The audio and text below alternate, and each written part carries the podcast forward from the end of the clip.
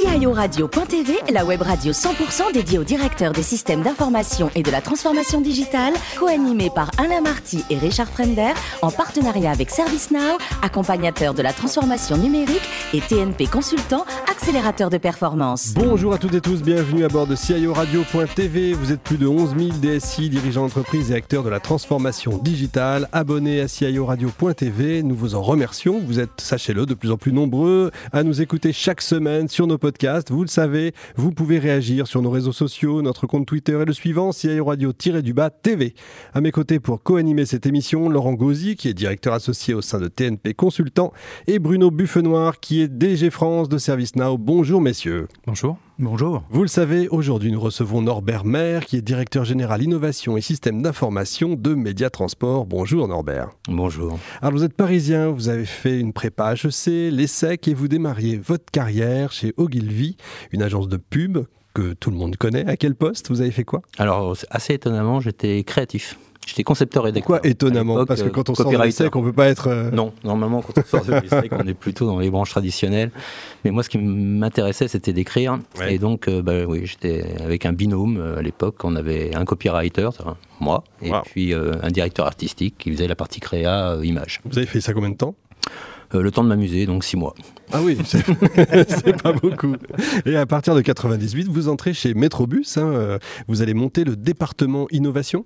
Alors, 90, hein, je suis rentré exactement chez Metrobus. D'accord. Et en 90, on monte un département de développement euh, voilà, développement de projet, développement de mhm. produits, et qui aboutira plus tard, en, 98, au virage numérique, en fait, à la transformation digitale du groupe, où là, on accompagne, en fait, nos principaux opérateurs transport, là, en l'occurrence, en 98, c'était la RATP, dans sa modernisation des espaces. Et donc, euh, l'idée, c'était de dire, euh, les murs de métro, que, du métro parisien, en tous les cas, que tout le monde connaît, où il y a beaucoup d'affiches collées. Mhm. Bah là, l'idée, c'était de dire, est-ce que vous pouvez nous accompagner dans quelque chose qui soit un petit peu plus moderne en termes de vecteurs de publicité. Et c'est pour ça qu'on a monté en 98 le département innovation pour euh, intégrer les premiers réseaux d'écran que vous avez pu voir euh, et que vous voyez toujours dans les transports en commun aujourd'hui. D'accord. Euh, on peut rappeler quand même ce que c'est Métrobus, qui devient donc Média Transport, hein, puisque ça, elle change de nom. Qu'est-ce que c'est hein? C'est la régie pub de la RATP de la SNCF, si je Alors, En fait, Métrobus au départ, c'est une des entités, une des sociétés qui fait partie de la branche médiate du groupe Publicis. D'accord. Hein, Publicis, il y, a deux, il y a deux pattes. La première branche, c'est la grosse patte agence euh, aujourd'hui, mais à l'époque où euh, Marcel Blanchet euh, crée Publicis en 1926, il y a vraiment deux parties. Une partie régie presse, et une autre donc média et une partie agence de publicité où là il fait les, les créations. Donc euh, ça grandit au fur et à mesure. Euh, la partie agence de communication prend beaucoup plus d'importance et la partie régie presse devient en fait euh, un conglomérat d'entités dont Mediavision, Metrobus, Le Monde Publicité, Espace Libération, tous ces gens-là. Et il y a une rationalisation ensuite où on se spécialise beaucoup plus sur la partie transport et Mediavision. Et donc en 80 18, je crois, à peu près, on gagne le contrat SNCF aussi. Et du coup, on a une cinquantaine de grosses régies de transport qui nous font confiance pour la commercialisation des espaces, dont la RATP et dont la SNCF. D'accord. Ah ben, avant, c'était quoi? C'était. Euh... Média Régie Europe. Média Régie, ouais, c'est ça. Ok. Laurent? On parle de, de broadcast de médias, mhm. euh, de, gestion de campagne. Aujourd'hui, euh, où situe euh, le plus l'innovation? Est-ce que c'est dans le broadcast, donc le réseau? Est-ce que c'est plus dans les terminaux avec les écrans? Est-ce que c'est plus par rapport à des approches type 5G Où vous voyez le, plus l'innovation se, se, dessiner pour les années qui viennent? Alors, Aujourd'hui, dans la partie, je vais prendre ma casquette donc direction innovation du coup, un peu plus que DSI. Euh, sur la partie innovation, euh, c'est dans la partie réseau, très très infrastructure, vraiment mmh. euh, la bande passante. En mmh. fait, euh, on a euh, dès qu'on est chez des, parce que là, la particularité de Média Transport, c'est qu'on intervient, on n'est pas propriétaire, hein, on intervient dans des espaces qui sont ceux des concédants, les opérateurs transport, sur des réseaux parfois partagés, parfois mutualisés. C'est le cas de la RATP. La RATP, on est sur une bande passe sur une, la boucle RFHD de la RATP, donc une boucle de très haut débit qui passe interstation et qui ils ont accepté que sur une petite partie de cette bande passante, euh, la partie publicitaire puisse envoyer de façon le plus intelligemment possible, c'est en réduisant, euh, euh, comment dire la bande passante nécessaire à la bonne fonctionnalité du, système. Euh, et du coup, là, on est vraiment sur leur, euh, leur infrastructure avec tous les problèmes de sécurité que ça peut poser, d'audit, etc. Sur la partie SNCF, on a notre propre infrastructure. Donc, on a à peu près tout testé. Euh, en termes d'infra. Euh, on a du CPL sur coax, on a du, du Wi-Fi méché, on a du RJ45, on a de la fibre, enfin on a vraiment tout. Et c'est vraiment ça qui fait la différence.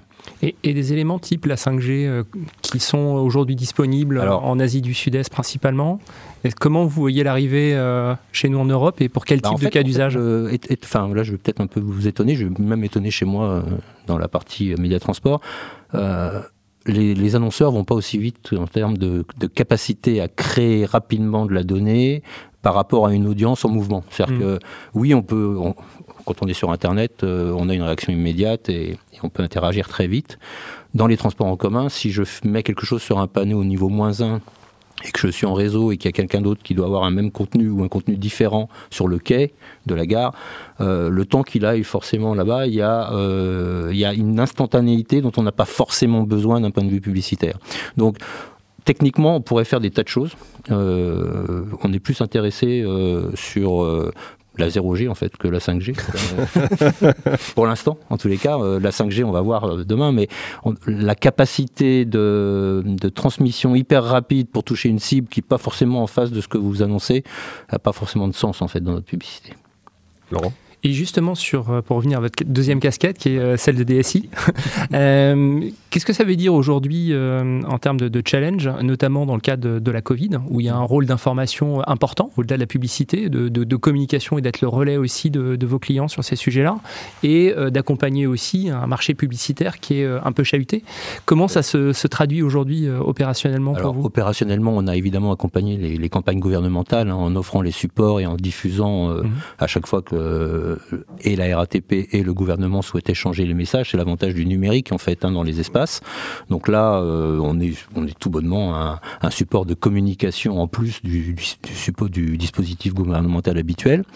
Euh, le, deuxième virage qu'on a commencé à prendre, on a fait un premier virage donc sur la transformation numérique de la partie publicitaire, puisque maintenant, euh, même si on n'a pas, on a 120 000, 120 000 panneaux en tout euh, qu'on gère en, France, et sur les 120 000, il y en a peut-être, euh, allez, je vais dire un peu moins de 2000, 3000, entre 2000 et 3000 qui sont des panneaux numériques. Mmh. Donc c'est une toute petite partie de l'offre, c'est ah une grosse partie du chiffre d'affaires.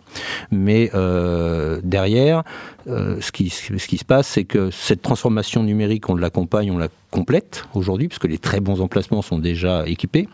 donc on est en train de réfléchir aux nouvelles gares, aux nouveaux métros, etc. Mais, et à quelques modifications d'emplacement dans, certains espaces existants. La deuxième grosse transformation, c'est l'humain en fait. C'est euh, la, vraie transformation à faire aujourd'hui pour rentabiliser complètement ces investissements. Ça passe par euh, tout ce qui est ressources. Et, là, on a euh, un gros chantier en ce moment parce qu'il y a, alors on a notre raison d'être hein, qui est cette raison d'être, c'est le c'est d'accompagner en fait les, mobilités, le développement des mobilités durables euh, par l'innovation et par la créativité. Mais derrière, ça suppose aussi qu'on a les capacités humaines euh, bah, de, monter tout ça. Et ça, c'est notre gros chantier aujourd'hui. Ça commence à prendre, c'est-à-dire que dans tous les étages du groupe, euh, on se rend compte qu'il y a des gens qui sont tout à fait capables de comprendre le code, entre autres. Et du coup, ça permet d'avoir une diffusion maintenant de cette transformation beaucoup plus rapide et beaucoup plus efficace. Et justement, à l'échelle de votre groupe, les gens qui sont capables de développer du contenu digital, ça représente quelle proportion? Alors aujourd'hui, avec euh, si je, au niveau du groupe, c'est un peu particulier en France. Hein, c'est vraiment très français. Euh, Publicis Sapient, Epsilon, euh, Digitas sont des compagnies qui sont purement euh, digital native. Donc, euh, le problème qu'on a rencontré en 98 au lancement, on était tout seul euh, à lancer en France. Hein, je parle pas en Angleterre, mais en France, on était tout seul à lancer ces réseaux numériques. Il y avait en effet un problème de contenu à l'époque et même d'utilisation par les annonceurs qui étaient restés sur des campagnes 7 jours, etc après, il y a eu l'arrivée dans les années 2000 de Clear Channel, de Deco, euh, avec les aéroports, avec les centres commerciaux, qui ont fait qu'il y a eu une caisse de résonance plus importante au niveau du marché publicitaire, et ça a permis une diffusion plus large de la façon dont il fallait créer sur ce genre de médias, parce que c'est très différent. Il n'y a pas de son. Euh, c'est pas un pop-up euh, euh, qu'on ouvre et avec du son ou pas de son. Là, il n'y a pas de son, donc il faut que ça, ça fonctionne en 10 secondes. Le temps de rétention dans les zones des écrans sont très courts. C'est quelques millisecondes, voire quelques secondes dans le meilleur des cas. Et du coup, il y a une vraie création à faire. Elles se sont appropriées. En gros, les 5-6 dernières années qu'on suivi ont permis au marché publicitaire dans son ensemble, parce que Internet avait pris, et que la, façon de créer sur Internet, bah souvent vous mettez votre, vous avez vos, vos, vos comment dire, euh, vos bannières qui s'ouvrent ou autres, mais vous avez coupé le son de toute façon, donc ils ont l'habitude de faire fonctionner ce genre de choses. Donc les gens de plus en plus savaient créer sur ça. Et aujourd'hui, le groupe, il est particulièrement équipé, même au niveau mondial, hein, pour pouvoir répondre à des créations efficaces sur ce genre de médias. Et vous êtes dans des, des, approches de développement de produits avec des cycles de plus en plus courts, ou est-ce que vous ne voyez pas vraiment d'évolution finalement dans la manière dont cette offre est mise à disposition c'est plus dans la souplesse euh, de monter les plans médias euh, avec des, des micro-cibles euh, que ça se joue. Euh, le, le, le, hardware, en gros, il reste le même. C'est tout ce qu'on ajoute, nous, comme fonctionnalité, d'aller euh, faire du sur-mesure, en gros. Hein. En fait, on se rapproche des, façons de vendre, euh, de ce qui se passe sur le web, mais ce qui n'existait pas dans le monde physique avant. Et c'est ça la, la, différence. Donc derrière, c'est toujours pareil. C'est-à-dire qu'il faut en face bah, que chez les annonceurs, dans les agences des annonceurs, ils soient équipés en termes de, de et d'outils d'études et de personnes pour les comprendre. Euh, et puis chez nous, pareil, pour pouvoir desservir ça. Donc vous avez réellement en amont aujourd'hui Mmh. dans la manière dont ces personnes arrivent sur le marché du travail, euh, une, mise en place académique de mixité comme ça de compétences pour tirer parti. C'est un peu comme euh, chez les DSI, on a vu se développer euh, quand même dans les années précédentes toute la fonction DevOps qui mmh. n'existait pas forcément avant. Bon bah oui, c'est mieux you build what, you run et c'est pas plus mal. Et c'est pareil en fait dans la dans ces compétences là. C'est des métiers qui n'existent pas vraiment et ils demandent juste des capacités techniques et une bonne compréhension du métier et de ce que veut le, ce qu'attend l'annonceur. Norbert, le plus beau métier du monde, c'est quoi? C'est romancier ou DSI on peut faire des romans à la DSI. On peut faire les deux. je crois que vous êtes un ami de la Tour Jean sans peur à Paris. Alors, il n'y a pas beaucoup de gens qui connaissent la Tour Jean sans peur. Tout à fait. C'était la plus haute tour médiévale de l'époque, la tour euh, civile, c'est ça? Tout à fait. C'était euh, dans les, dans les, les fortifications euh, de, de Philippe. Philippe Auguste. Oui, tout à fait. Et euh, c'est une des rares tours qui est restée entière. Exact. Euh, voilà, donc euh, avec un, un, escalier en tous les cas qui est, qui est remarquable. Et oui, on est, on est un petit groupe d'amis, dont le conservateur, euh, à faire vivre régulièrement cette tour par des expositions. Euh. C'est toujours Rémi Rivière, c'est ça? Toujours Rémi Rivière, tout à fait. On conseille d'aller visiter cette tour, voilà. évidemment. Merci à vous Norbert, merci également à Laurent et Bruno. Fin de ce numéro de CIO Radio.tv. Retrouvez toute notre actualité sur nos comptes Twitter et LinkedIn. On se donne rendez-vous mercredi prochain, 14h précise, pour accueillir un nouvel invité. L'invité de la semaine de CIO Radio.tv, une production B2B Radio.tv en partenariat avec ServiceNow, accompagnateur de la transformation numérique et TNP Consultant, accélérateur de performance.